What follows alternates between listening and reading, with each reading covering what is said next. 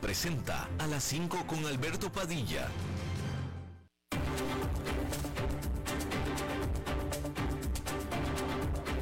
Inicia a las 5 con Alberto Padilla. Un programa diseñado con el objetivo de llevarte diariamente un tema de actualidad, acompañado siempre de reconocidos editorialistas, de lunes a viernes a las 5 de la tarde por CRC 89.1 Radio a las 5 con Alberto Padilla.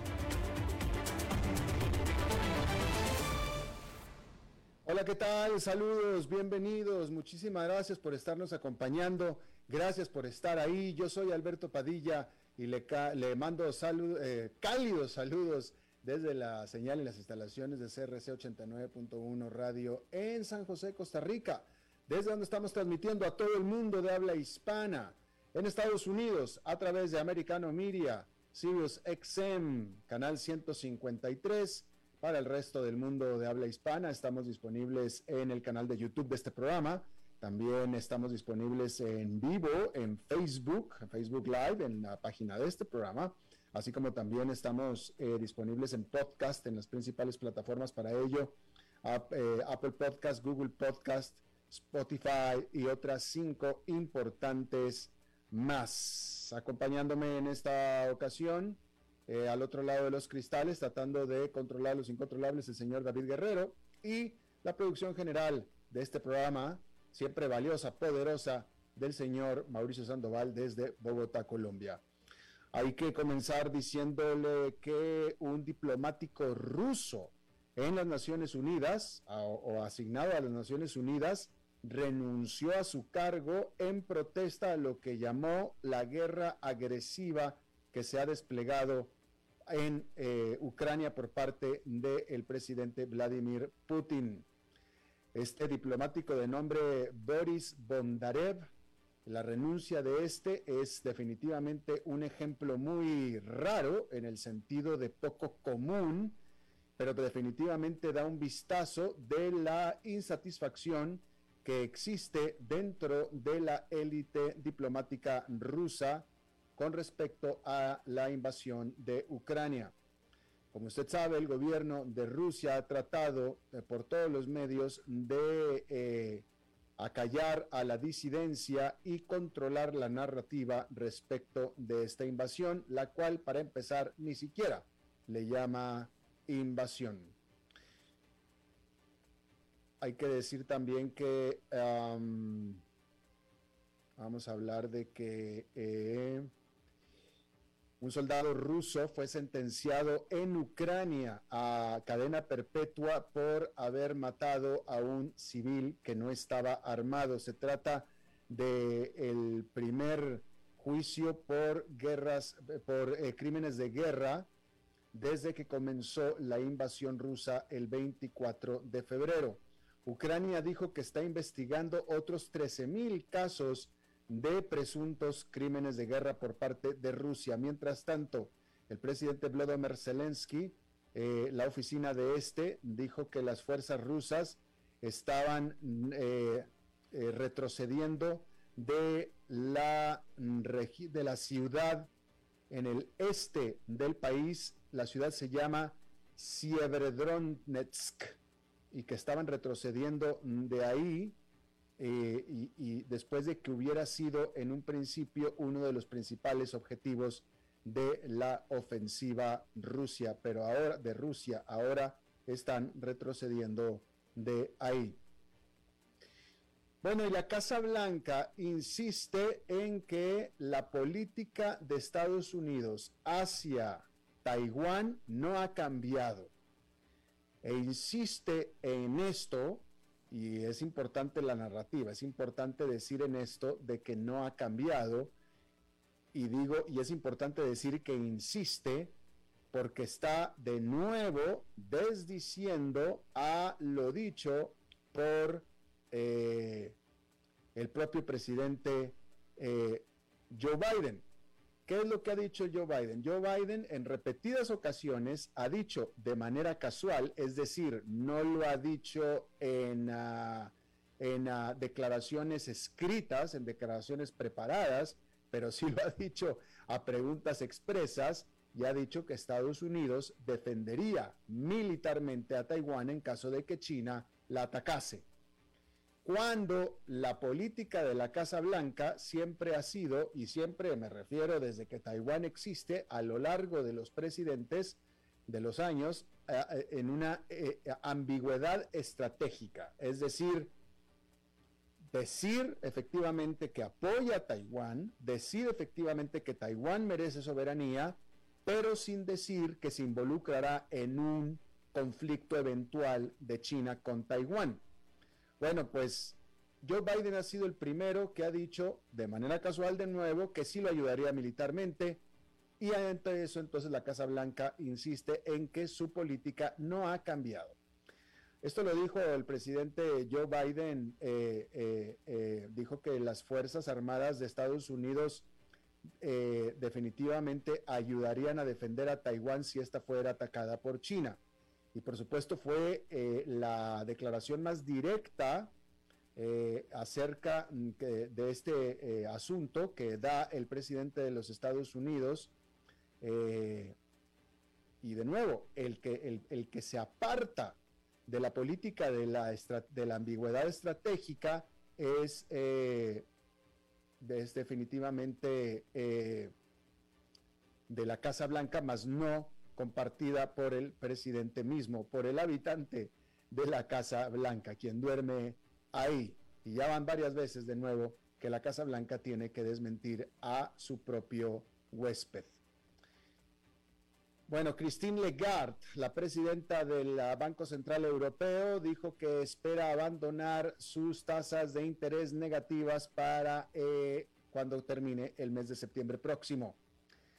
Lagarde, estas declaraciones, eh, por supuesto que levantaron las expectativas de aumentos de tasas de interés en las dos juntas de política monetaria que están programadas, una para julio y otra precisamente para septiembre.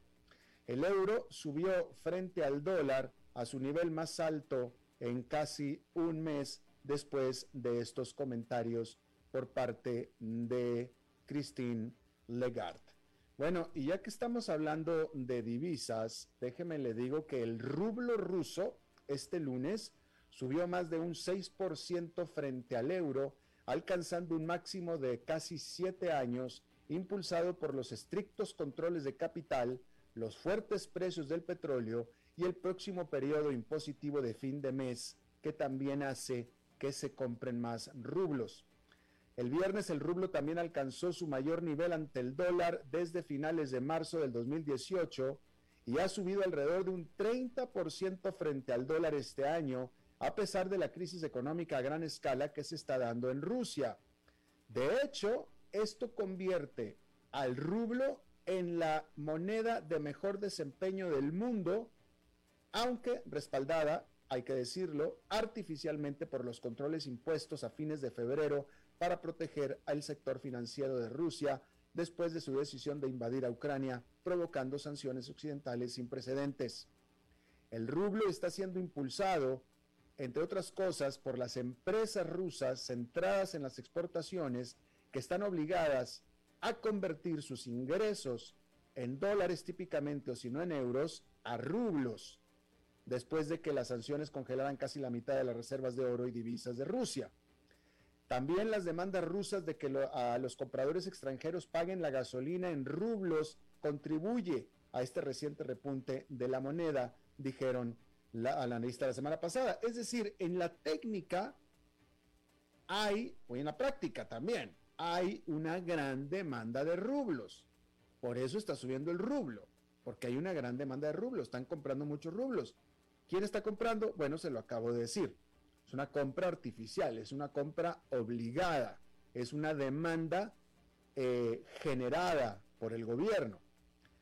Por otra parte, el diario Vedomosti informó el lunes, citando fuentes, que el Banco Central ruso había comenzado a comprar divisas para detener el fortalecimiento descontrolado del rublo.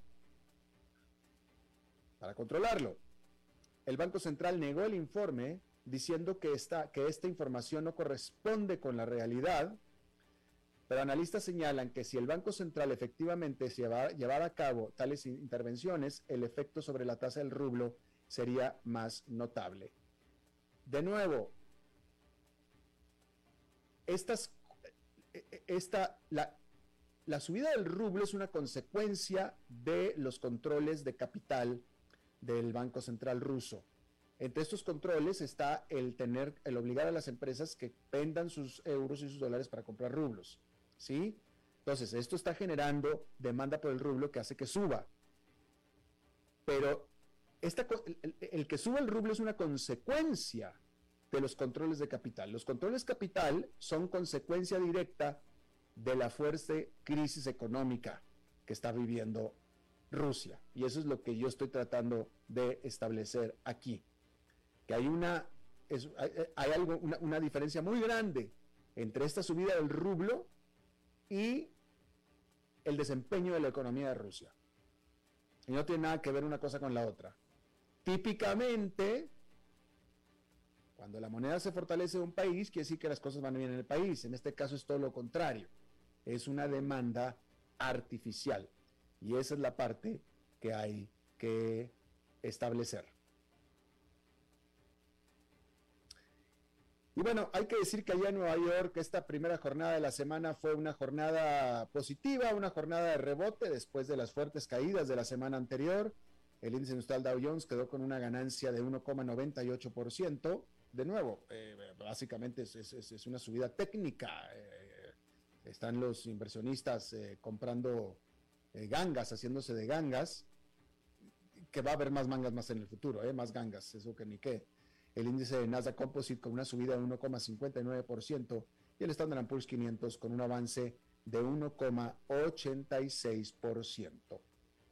Bueno, hay una gran pregunta que flota en el ambiente. ¿Qué pasa? ¿Qué va a pasar si acaso la Fed no puede controlar la inflación?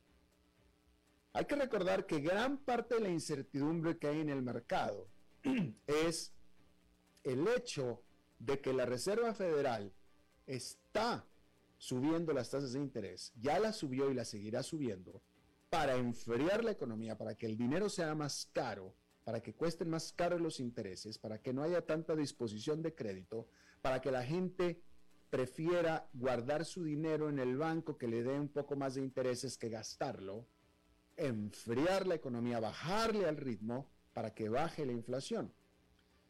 Pero existe el temor de que si se le pasa la mano con los alzas de tasas de interés, se desacelere tanto la inflación, digo, la, la economía, que de hecho caiga en una recesión económica. ¿Sí? Pero ¿qué pasa si acaso la Fed no puede controlar la inflación? Es decir, lo que sí va a hacer la Fed definitivo con las alzas tasas es desacelerar la economía. Eso es, ya está dado, eso así va a ser. Pero ese es un subproducto o hay que hacerlo para tratar de estirar con ella la inflación. Pero hay veces que la economía se desacelera porque se tiene que desacelerar, pero la inflación no. Y entonces la pregunta es, ¿qué pasa si la Fed no puede controlarla? Hay que decir que los estadounidenses consideran a la inflación que está cerca de los máximos de 40 años, como el principal problema que enfrenta el país hoy por un margen muy amplio. Ninguna otra preocupación siquiera se le acerca. Los miembros de la Reserva Federal, que es el Banco Central, encargado de desimplar la inflación de su actual 8,3% a su nivel objetivo de alrededor del 2%, están elevando las tasas de interés en un intento por enfriar la economía. Una desaceleración económica inducida por la política monetaria es un esfuerzo doloroso. El viernes, el principal indicador bursátil se desplomó brevemente dentro del territorio bajista y ahora muchos analistas creen que una recesión es inevitable. Pero está bien, la medicina no tiene que saber buena si es que funciona rápido y funciona bien. Pero las tasas de inflación han aumentado considerablemente desde agosto del 2021 y ha estado fuera del rango normal de 2 a 4% durante ya todo un año. Y ahora una creciente desconfianza en las capacidades de la Fed y la cada vez más certeza de que entró tarde al juego y quedó detrás de la curva, hace plantear la pregunta. ¿Qué sucederá si la Fed no puede controlar la inflación y estamos atrapados en un ciclo a largo plazo de inflación elevada y recesión económica? Es decir, una estanflación. Esto es importante porque la inflación récord ha creado una crisis de múltiples niveles. En esencia, representa una crisis política para los demócratas que están defendiendo su muy apretada mayoría en el Congreso y una crisis de fe para aquellos muchos economistas que juzgaron mal la persistencia y la importancia del aumento de los precios como un problema transitorio y ahora parecieron haber perdido la oportunidad de quedar delante de la curva. Pero lo más importante es una crisis para la billetera del estadounidense el precio promedio de un galón de gasolina ha superado los 4 dólares en todos los 50 estados de la Unión Americana por primera vez en la historia. Los precios de los alimentos fueron en abril un 9,4% más alto que en abril del 2021 y el mayor aumento anual en 41 años. Y aparentemente los estadounidenses han pasado al modo de supervivencia. Target y Walmart informaron la semana pasada que el gasto discrecional se está reduciendo a medida que los clientes luchan por cubrir lo básico como son alimentos, combustible y vivienda. Y todo parece indicar que la Reserva Federal está repitiendo la receta de medicinas de 1994, que fue la última vez que elevó con éxito las tasas de interés y logró ejecutar un aterrizaje suave de la economía. Pero eso fue en 1994. Hoy los tiempos son muy diferentes porque estamos lidiando con una grave escasez de mano de obra causada por los baby boomers que están más que listos para abandonar la fuerza laboral, una tasa de participación laboral significativamente reducida por la pandemia y una desaceleración de la productividad. La globalización está en retroceso, ya que la pandemia y la guerra en Ucrania han provocado importantes impactos en los precios de la energía e interrupciones en la cadena de suministro. Es decir, estamos en aguas inexploradas. No existe precedente histórico de circunstancias económicas parecidas a las actuales. Por lo que muchos piensan, las recetas del libro de texto quizá no sean aplicables a esta nueva y extraordinaria circunstancia. La confianza en el Banco Central también está rezagada. Los inversionistas están pidiendo un aumento de las tasas de interés de tres cuartos de punto porcentual en su reunión de junio, en la reunión de la Fed. Y a pesar de esto, Jerome Powell, presidente de la Fed, ha reiterado que un aumento tan alto no está sobre la mesa. Incluso el expresidente de la Fed, Ben Bernanke, dijo que el Banco Central erró en su enfoque para abordar la inflación más alta en 40 años. Algunos analistas reflexionan que parte de la falta de confianza se deriva del aumento del uso de redes sociales y medios de comunicación rápidos y no tiene nada que ver con el propio actuar del Banco Central. Y es que una continua fuente de noticias y analistas en tiempo real hace que sea más fácil juzgar las acciones de la Reserva Federal y no los resultados de las acciones de la Reserva Federal porque estos resultados se revelan en el mediano plazo.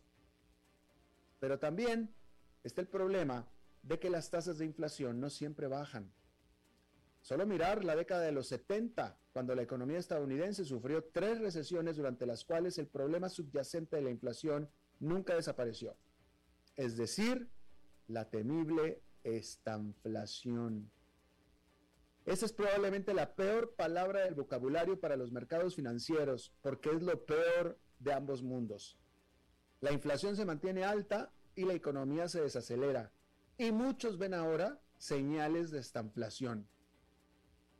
Y es que el fantasma de la década de los 70 persiste en la mente de todos los gobernadores de la Fed y han dicho que aumentarán su actitud agresiva sin importar lo que signifique para los mercados y la economía. Al respecto, Jerome Powell dijo que el proceso de bajar la inflación al 2% también incluirá algo de dolor pero en última instancia lo más doloroso sería si no la afrontamos y la inflación se, arriesga, se, arraigará en la economía a niveles altos y sabemos lo que así es. Eso es lo que dijo Powell. Pero el sentimiento no es el mismo para los inversionistas y los consumidores, los economistas y los analistas. O dicho de otra manera, los profesionales y actores del mercado analizarán todo lo que quieran, pero el consumidor tiene sus propios sentimientos y métricas, y es así que son en tiempo real.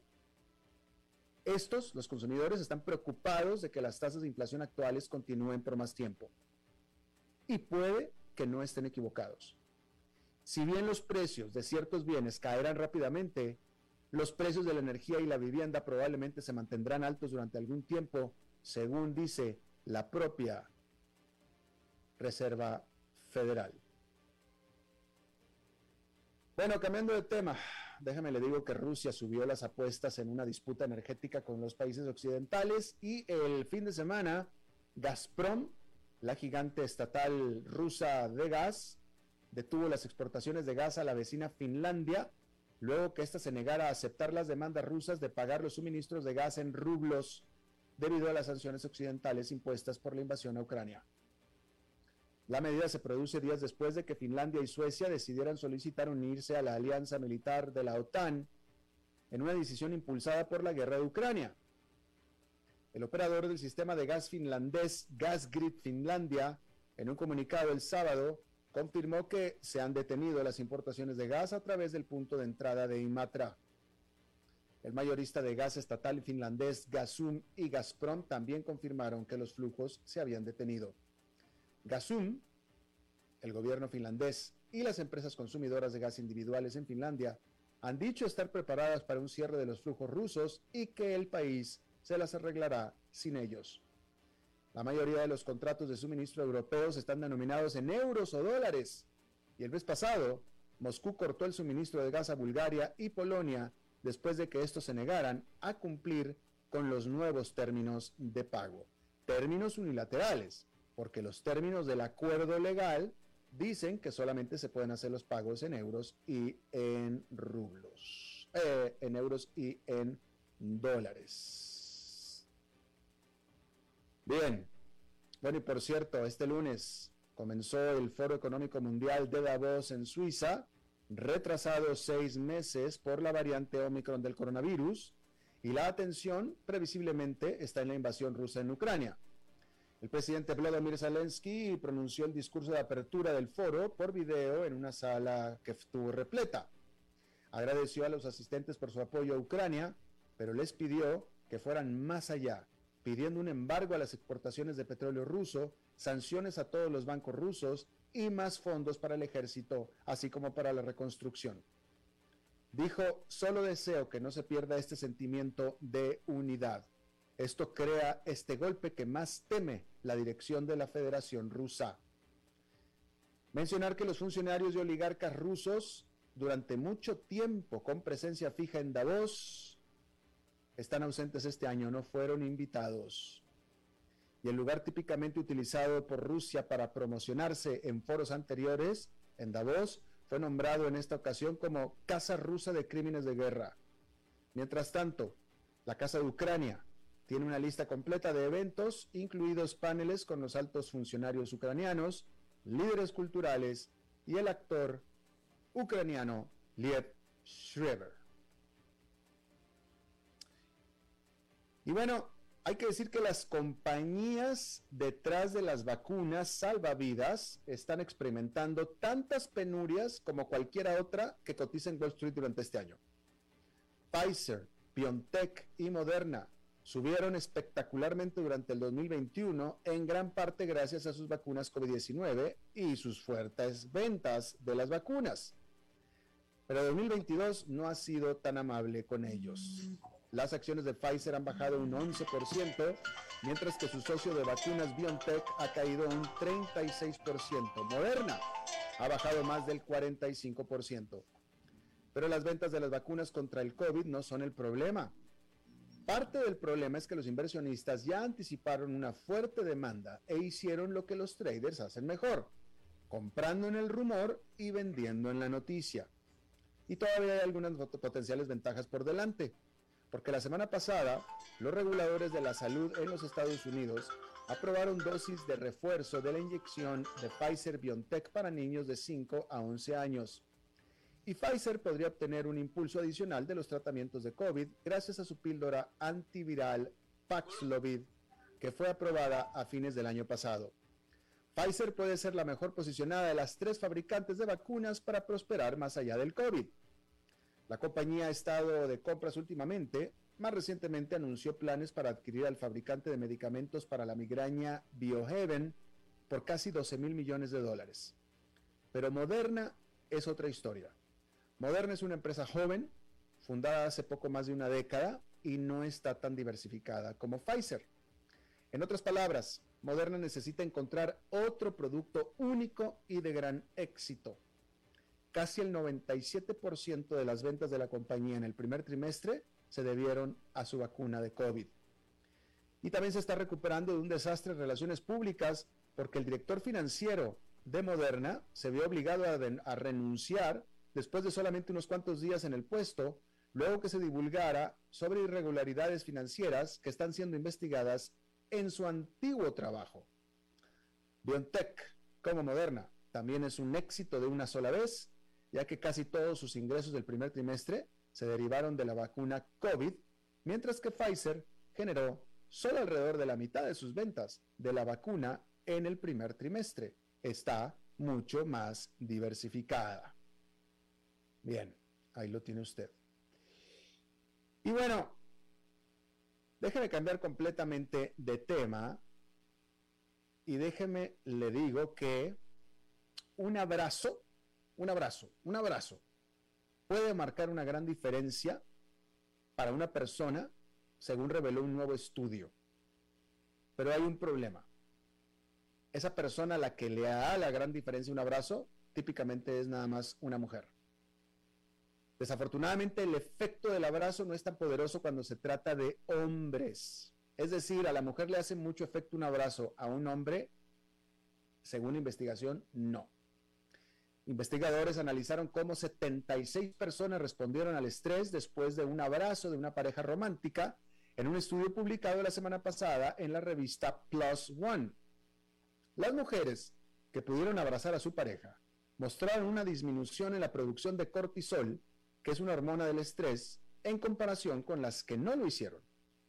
El cortisol puede tener un impacto en el recuerdo de la memoria, lo que podría hacer que la estresante tarea por hacer sea aún más difícil, dijo el autor principal del estudio, que es Julian Pankischer, investigador postdoctoral del Instituto de Neurociencia de los Países Bajos.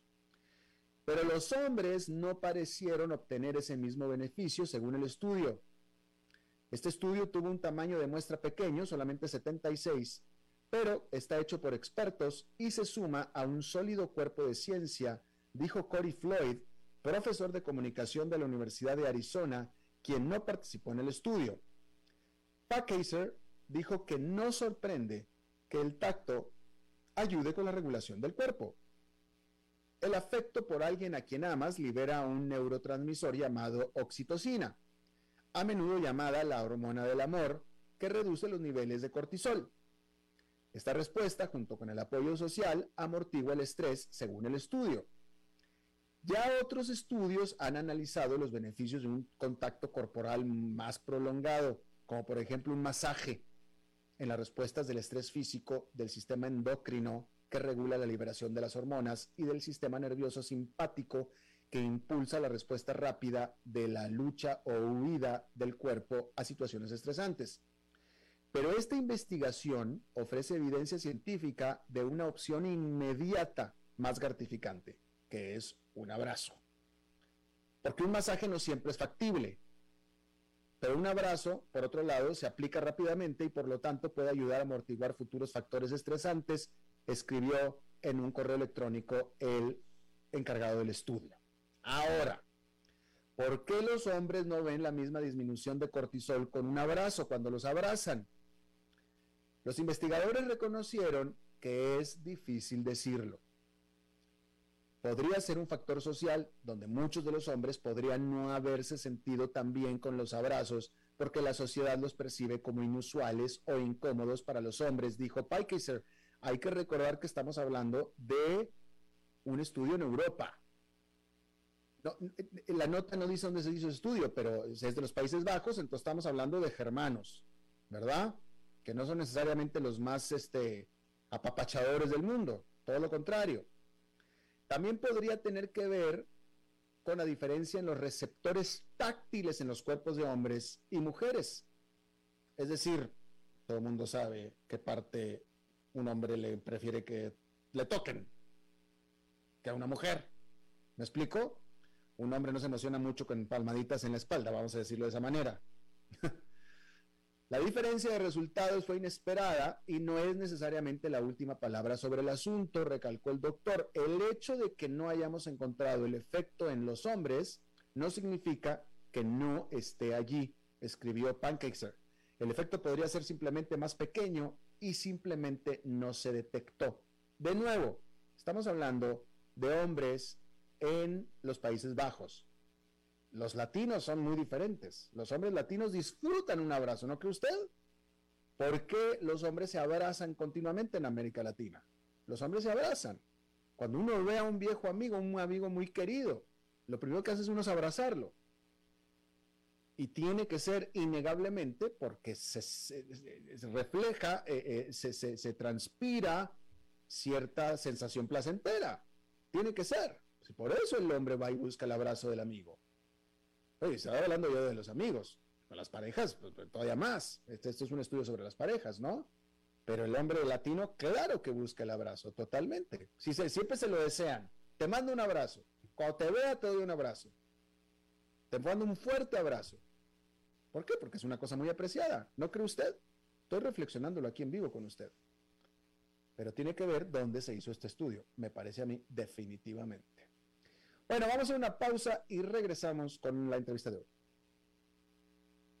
A las 5 con Alberto Padilla, por CRC 89.1 Radio. Hey, vos. Sí, este mensaje es para vos. ¿Cuánto dinero tenés en el banco? No te preocupes, yo sé, apenas para llegar a la quincena. Y si te despidieran, ¿de cuánto es tu fondo de emergencia? También sé la respuesta. No tenés nada para emergencias. Y si te pregunto, ¿qué porcentaje de tu salario ahorras? ¿Qué me vas a decir? ¿Acaso no estás harto de pensar en todo menos en tu futuro financiero? Deja de ser de los que pierden el tiempo y botan el dinero que cuesta tanto ganárselo. ¿Que quién soy yo? Soy tu yo del futuro. Y aún estás a tiempo de cambiar las cosas. Pero toma la decisión hoy. Transcomer, puesto de bolsa de comercio. Construyamos juntos su futuro. Somos expertos en eso. Desde los verdes bosques de nuestra montaña nos llega agua cerros de la riva, agua fresca de manantial que te permitirá vivir en equilibrio, proteger tu salud y la de tu familia, libre de sustancias químicas, envasada sin alterar su naturaleza a 2.000 metros de altura. Agua cerros de la riva, naturalmente neutral. Búscanos como cerrosdelariva.gmail.com. Llámanos al 8374 3229. Cerros de la Riva, Live Spring Water.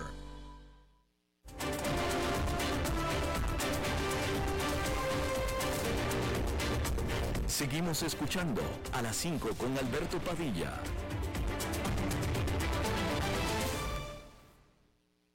Bien, muchísimas gracias por continuar con nosotros. Eh, bueno, no sé si usted ha comenzado a escuchar sobre algo que se está hablando ya cada vez más y es sobre esta, eh, pues, nariz, nariz, no, por Dios, fiebre, fiebre de, el mono o la fiebre símica. Eh, eh, el, dato más actualizado es que esta, esta fiebre o esta viruela, esta viruela, originalmente de África, se está dando últimamente fuera de África, específicamente en Europa. Portugal con 14 casos confirmados, con 20 sospechosos, Suecia con un confirmado, cero sospechosos, Italia con tres confirmados, en España hay 31 confirmados y 8 sospechosos, Francia con un confirmado, Bélgica un confirmado y dos sospechosos, Alemania un confirmado, Estados Unidos un confirmado y un sospechoso, Canadá dos confirmados y 20 sospechosos, y Australia dos confirmados y cero sospechosos.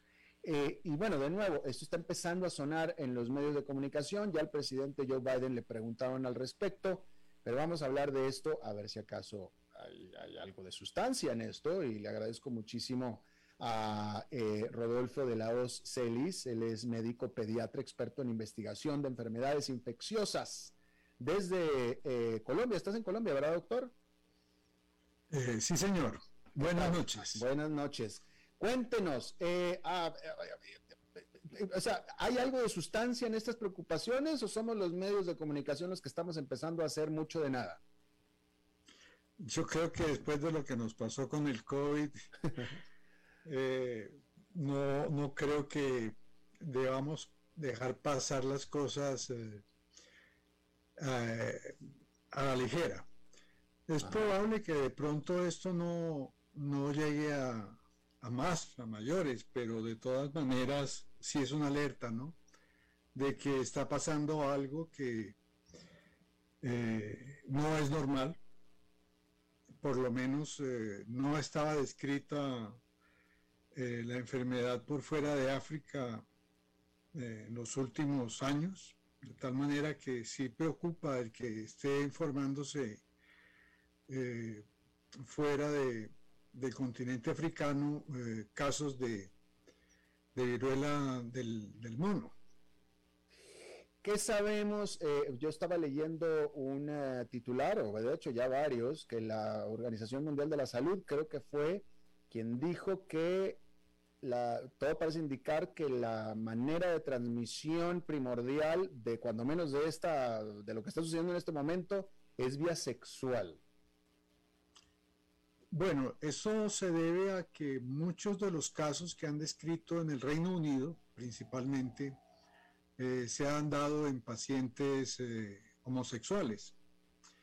Entonces, eh, se sabe que es una forma de transmisión de la enfermedad. Sin embargo, esta es una enfermedad que puede ser transmitida mm, de animal a humano también por contacto con las lesiones que pueda tener el animal, las lesiones en, el pelaje del animal, o por vía respiratoria también, por inhalación de gotas respiratorias. Entonces vemos que es un virus que tiene mm, una capacidad de transmisibilidad eh, por diferentes vías. Afortunadamente no tiene la misma connotación de contagiosidad que puede tener, eh, por ejemplo, el, coronavirus. Es mucho menos, menos contagioso, por decirlo así. Pero se necesita un contacto estrecho para que se adquiera el virus. De ahí, bueno, usted lo ha dicho, estrecho, de ahí que, de ahí que probablemente por eso aseguren que sea vía, eh, vía sexual, ¿no es cierto? Puede ser. Sí, por secreciones y entre ellas pues secreciones eh, sexuales, eh, genitales, es que se puede adquirir más, eh, más fácilmente. pero déjeme le vuelvo a preguntar porque se, sabe que esto viene, de, se transmite del, del, anima, del animal al humano. E incluso al leer eso de que se transmite del animal al, humano, me recordó mucho al propio VIH porque también se cree que se pasó del animal al humano y todos sabemos que el VIH se pasa primordialmente por contacto sexual. Entonces la implicación, eh, implica, la implicación siempre fue algún humano tuvo relaciones sexuales con algún mono. Esa fue la implicación en aquel entonces, cuando menos. ¿Cómo se hizo? Pues, ¿cómo puede ser? Entonces pareciera que estamos más o menos hablando de lo mismo acá otra vez. Ajá. Bueno, lo que pasa es que los virus realmente tienen una capacidad de, digamos así, de, cambiar de huéspedes mm. muy fácilmente, ¿no? Entonces, uno de los problemas que tenemos realmente con las enfermedades que llamamos emergentes, porque estas son enfermedades emergentes, eh, es que los virus se pueden ir adaptando fácilmente de una especie a otra. Con el, por ejemplo, la viruela del, del mono se también se le ha atribuido a la ingesta de carnes contaminadas de animales silvestres eh, por el humano. Entonces, eh, eso se puede dar, ¿no? Se puede dar que se haya ingerido también carnes mal cocinadas de animales silvestres y se haya producido así eh, el contagio. Estamos con el doctor Rodolfo de la Hoz Celis, él es experto en investigación de enfermedades infecciosas, hablando sobre la viruela cínica. Eh, doctor, eh, conociendo que hay 14 casos en Portugal, 31 en España, que colinda con Portugal, por cierto, hay este, eh, otros más, eh, bueno, pues no, Portugal y España son los que más tienen. Eh, bueno, y el Reino Unido nueve, que tampoco, está, que, tampoco, está tan lejos. ¿Qué le dice usted de esta concentración? Vamos a decirlo así, está pequeña, pero concentración notable con respecto a cualquier otros países. ¿Qué le dice usted? Bueno, uno pensaría que tal vez se deba más a a la oportunidad de haber estado en contacto con pacientes enfermos en África y que han retornado a Europa. Eh, y ahí pues ha venido dándose el contagio en este tipo de poblaciones que hasta cierto punto son poblaciones un poco cerradas, ¿no? Eh, ¿a, qué se refiere? A que son, como tú decías, son pacientes homosexuales, muchos de ellos, la gran mayoría son pacientes homosexuales. Entonces, eh, es probable que uno pensaría que alguien pudo eh, haber ido a, alguno de los países africanos donde la enfermedad viene incrementándose, porque desde el 2017, esto no es nuevo, desde el 2017 ha venido un aumento de casos de viruela del mono en países como el Congo y Nigeria, por ejemplo. Entonces, eh, en esos países es donde más casos se han presentado y que desafortunadamente pues está desplazando la enfermedad a otros países por fuera del continente africano. Eh, eh, déjeme le pregunto sobre la casualidad o causalidad de que sean homosexuales, porque de nuevo me, trae, me trae recuerdos de cuando se comenzó con... el problema del VIH. Con el VIH igual, que, que, originalmente parecía que era, primero, exclusivamente homosexuales y después se descubrió que no. Pero la, pregunta es, eh, eh, el hecho, que esta es noticia para mí, por cierto, yo no, no, no había leído que la, que la mayoría de estos casos eran homosexuales, pero eso sería porque algún alguien que era homosexual estuvo en África, se transmitió allá y vino y se, y se, y se relacionó con su comunidad y, contagió a los demás, o tendría, que ver, o tendría que ver algo intrínsecamente con la manera en que los homosexuales tienen sexo, qué sé yo. Sí, es muy probable que esa sea, por ejemplo, con VIH, el paciente cero fue un canadiense que mm, era hermoso. Mm. Trabajaba con una aerolínea internacional de Canadá y fue el primer paciente que tuvo eh, el diagnóstico de la infección. Este señor era bisexual eh, y él solo fue capaz de contagiar a más de 2.000 personas. O sea, el directamente, paciente cero, directamente. Directamente. Mm, o sea, el paciente cero fue el mejor candidato que pudo haber escogido el VIH para diseminarse. Entonces era un tipo que viajaba, viajaba mucho, era muy bien plantado y por ser bisexual pues tuvo relaciones homosexuales y, relaciones sexuales con, mujeres. Eh, y él, él solo fue capaz de infectar a más de 2.000 personas. No, y ya después ya, ya después ya, después ya lo demás es, el, resto es historia. Eh, eh, pero le pregunto entonces, de, nuevo, con, esto, con, el, con lo que sabemos ahora de estos pacientes que se infectaron de esta viruela, este, eh, que todos son homosexuales, de nuevo, ¿es porque el paciente cero, sería más bien porque el paciente cero es homosexual y después vino y se relacionó con su grupo? ¿O es algo intrínseco, de nuevo, en, la, en el tipo de relaciones que tienen los homosexuales, el tipo de relaciones sexuales? Sí, de todas maneras, si por ejemplo, un paciente homosexual se infecta. Ajá, es pregunta, es pregunta, doctor.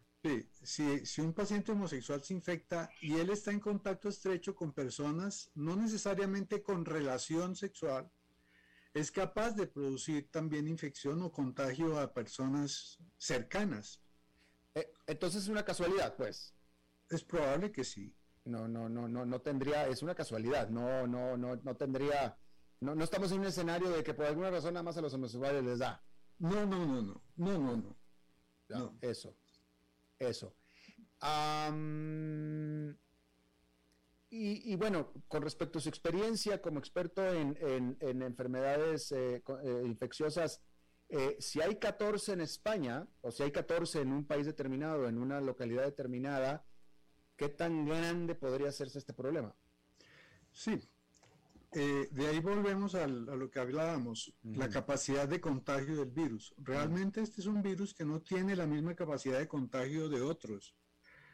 Es eh, afortunadamente es más baja, muchísimo más baja. Eh, tiene un índice de, de, contagiosidad que llamamos nosotros en RO o R sub 0 de, de menos de 1. Entonces se necesita primero un contacto muy estrecho para que haya realmente la posibilidad de transmisión del virus. Eh, ese es un aspecto. El otro aspecto es que, bueno, la vacuna de viruela que nos pusieron a la mayoría de los pacientes que, o de las personas que somos ya mayores, por decirlo así, eh, protege de la de esta enfermedad. Mm. Eh, el problema es que la vacuna, como hace tanto tiempo que no, nos no hemos estado expuestos a este tipo de virus, pues la inmunidad se va debilitando. Pero de todas maneras sí puede conferir algún tipo de protección eh, el haber sido vacunados con, la vacuna de viruela, la vacuna de viruela humana. Entonces, eh, eh, uno pensaría que realmente eh, la, enfermedad no tiene el mismo riesgo de transmisibilidad que tienen otras enfermedades de, causa viral. Claro. ahora, tendríamos que pensar que seguramente estas personas que están ahora infectadas estaban vacunadas para la viruela, ¿no? Depende, la vacuna de viruela dejó aplicarse en los años 80. Ah. A partir del año 80 la viruela se declaró una enfermedad erradicada mm. y por consiguiente la vacunación dejó de emplearse. Mm. Eso quiere decir que todas las personas nacidas después de los, del año 80 no tienen la vacuna de viruela o nunca se les aplicó la vacuna de viruela. Ahora, para que haya existido la vacuna de viruela, doctor, es que en algún tiempo fue fuente de mucha preocupación. El virus de viruela, sí, claro. La, la, viruela, que es una enfermedad erradicada, el último paciente descrito fue un paciente etíope, un carnicero etíope, Ali Maolín, en el año 76. Después del año 76 no ha habido más viruela humana. Pero esa viruela humana era más contagiosa y más peligrosa que esta viruela símica. Completamente, esa ah, sí era muy contagiosa. Ah, ahora, sí fue una de las razones por las que los españoles pudieron acabar con la parte de la población indígena americana, eh, con la viruela. ahí está, ahí está. Entonces estamos hablando de dos viruelas totalmente diferentes, pues. Son diferentes, son virus de la misma familia, podríamos decir que primos, pero tienen características que los hacen diferentes. Sí. Ya, bueno, La enfermedad, por ejemplo, que de, la viruela del simio, eh, comparte algunas cosas parecidas a las que tenía la viruela humana y otras diferentes. Parecidas, por ejemplo, el brote. El brote que produce la viruela de simios es, eh, mm, tiene un curso muy similar al de la viruela humana en cuanto a la forma de distribución y al tipo de lesiones. Pero tiene otras cosas diferentes, es menos agresiva, mm. Parece que es mucho más grave en pacientes que tienen debilidad en su sistema inmune, pacientes que tienen cáncer o, están recibiendo drogas para el cáncer. En esos pacientes el virus sí puede tener eh, una mayor um, severidad, producir una enfermedad mucho más severa y mortalidad en esos pacientes. En África volviendo al sitio donde se ha descrito la enfermedad, es una, es una enfermedad que afecta a la población infantil en forma más importante. Y el primer caso aparece en los años 70. Eh, en el año 70 se describe el primer caso, que es un niño de nueve meses, que posteriormente infecta a la mamá. Y en el año, entre el año 70 y el año 71 se describen más de 450 casos, o sea que se, que se alcanzó a, a contagiar una población eh, en África, en, el Congo, pero la enfermedad desaparece. Ya. Tal vez queda en la naturaleza, en ciertos animales, no se sabe exactamente cuál es el reservorio. Eh, pero hay ardillas, hay ratones, eh, hay algunos animales silvestres que pueden tener el virus. Esperaría, esperaría, doctor, usted algún caso en América Latina? El problema es con los viajes, ¿no? Los viajes se han vuelto un medio de diseminación de todas estas enfermedades muy eficiente. Entonces, eh, antes ir al África era muy difícil. Actualmente hay pues, pacientes que van muy por de trabajo. y deje, usted África, España, Portugal. Ahora que está pasando en Europa, pues sí, claro, es muy, es un riesgo que puede darse. Sí, de ahí la importancia de estar haciendo vigilancia epidemiológica. O sea, yo creo que no debemos ser alarmistas, pero simplemente sí debemos estar pendientes de, que están sucediendo cosas eh, de las cuales tenemos que estar pendientes. El otro día, ahorita hay, además de lo del simio, hay una preocupación a nivel mundial, en la Organización Mundial de la Salud, por una forma de hepatitis viral bueno, una forma de hepatitis grave, infantil. La mayoría son pacientes menores de 16 años y tiene una mortalidad importante y mm, se ha requerido el trasplante hepático en muchos de estos niños. Entonces hay preocupación porque no se sabe exactamente cuál es la causa. Se piensa que el COVID tuvo algo que ver o posiblemente haya tenido que ver algo asociado a un virus que son los adenovirus. Esos adenovirus dan diarrea con mayor frecuencia, pero no hepatitis. Entonces se cree que el coronavirus de alguna manera altera el sistema inmune y hace que cuando se infecte el paciente con adenovirus hay una reacción inmunológica que afecta el hígado en forma severa. Eh, Entonces estamos, estamos eh, eh, en momentos en los que epidemiológicamente se dan ciertas, ciertas patologías que, que nos deben prender un borbillito de que algo está mal y debemos estar pendientes, ¿no? ¿Qué le parece, doctor, que me, me, me, me, dejó, me dejó un gran tema sobre la mesa para tocar en otra próxima entrevista? Vamos a hablar de esto un poco más adelante, porque ahora eh, se nos acabó el tiempo, desafortunadamente, pero eh, gracias por traer la atención, gracias por atraer la atención a este tema y, en las próximas semanas estaremos hablando de este otro, de doctor, sí, se lo agradeceré. Con el mayor gusto, don Alberto. Gracias, Rodolfo de la pediatra, experto en, investigación de enfermedades infecciosas. Gracias desde, desde Colombia. Vamos a hacer una pausa y regresamos con más.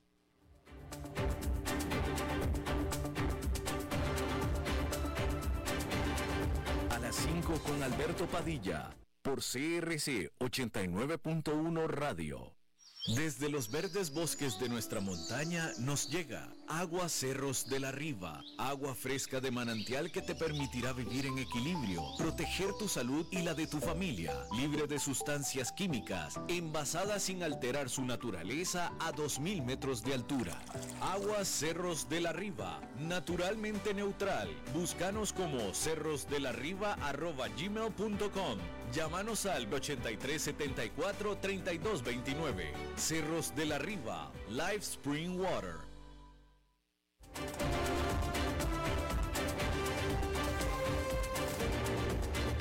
Seguimos escuchando a las 5 con Alberto Padilla. Bueno, como todas las semanas, vamos a hablar de bienes raíces con el experto de bienes raíces, Eugenio Díaz. Eugenio. Gracias, Alberto. Muy buenas tardes a ti y a todos los que escuchas este programa. Hoy en el tema del sector inmobiliario les quiero platicar sobre cuál está siendo o pudiera ser en el corto plazo el impacto en el sector inmobiliario por la guerra en Rusia y Ucrania. Sector inmobiliario me refiero acá en América. Alberto, más allá de una presión por el incremento de las tasas de interés, el sector inmobiliario en Estados Unidos y en América Latina se ha visto afectado y se podrá ver más afectado por ciertos niveles futuros de inflación. Y debido al conflicto entre Rusia y Ucrania, estamos teniendo incrementos en el acero, cemento, en varios materiales de construcción y ya hemos visto y seguiremos viendo en el, en el futuro próximo una presión importante en los costos de estos materiales. Esto nos lleva, Alberto, que en los Estados Unidos sí hemos visto, además de que ya venía ese boom de vivienda, sí hemos visto la subida de precios en los inmuebles, sobre todo en el, tema de casas de habitación. Ahora, en América Latina están comenzando a subir también eh, los precios de los inmuebles. Por ejemplo, en México, los precios de vivienda tuvieron un alza arriba de un 8% durante el último trimestre del 2021. Y por supuesto que este año han seguido subiendo, que aunque digamos no es mucho, pero sí los precios han subido, los precios de las casas, según estos datos de la Sociedad Hipotecaria Federal del Índice de la Vivienda en México. Y eso es por poner de ejemplo a México. Ahora, respecto al aumento en las tasas de interés por parte del Banco de México en el 2021, te comento que aunque el sector inmobiliario es sensible, la colocación de vivienda no se ha frenado. Es decir, tenemos esa situación, pero la situación de la vivienda sigue. A pesar de estas alzas, los segmentos de la vivienda media residencial y sobre todo las residencias plus llegaron a niveles mayores que en etapas de prepandemia. Ahora, ¿qué pasará con el sector inmobiliario de la vivienda usada? Respecto a la vivienda usada o de segunda mano, el valor siempre va a ser definido en su mayor proporción por la oferta y la demanda. Te comento también que el valor de una propiedad de esta clase, de este tipo de casas, tiene, pues digamos que tiene tres pilares, tres formas de verlo. El valor de reposición físico de una propiedad, es decir, cuánto cuesta volver a construir el inmueble. Eh, la segunda manera, como lo podemos ver, es el valor comercial, es decir, esto de acuerdo a la ley de la oferta y la demanda. Y la tercera forma, el valor de retorno de inversión. Dicho en otras palabras, qué capitalización tengo por rentas o qué utilidad puedo tener yo anualmente por rentas.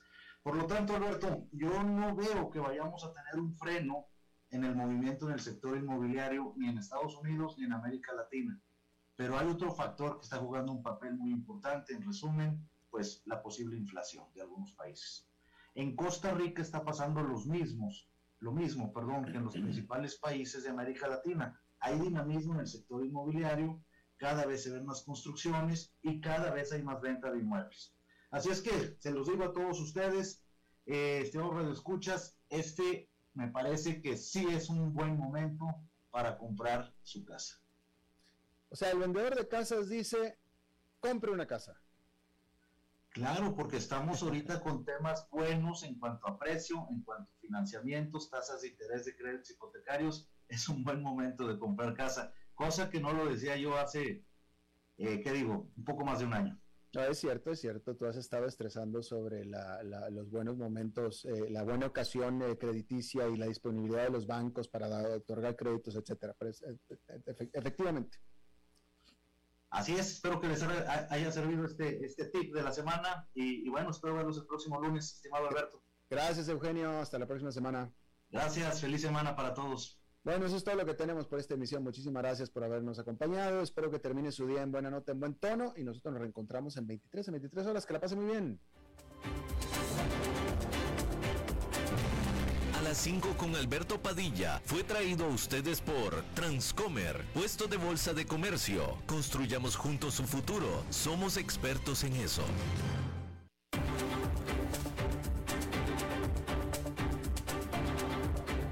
Concluye a las 5 con Alberto Padilla. Un programa diseñado con el objetivo de llevarte diariamente un tema de actualidad, acompañado siempre de reconocidos editorialistas, de lunes a viernes a las 5 de la tarde por CRC 89.1 Radio. A las 5 con Alberto Padilla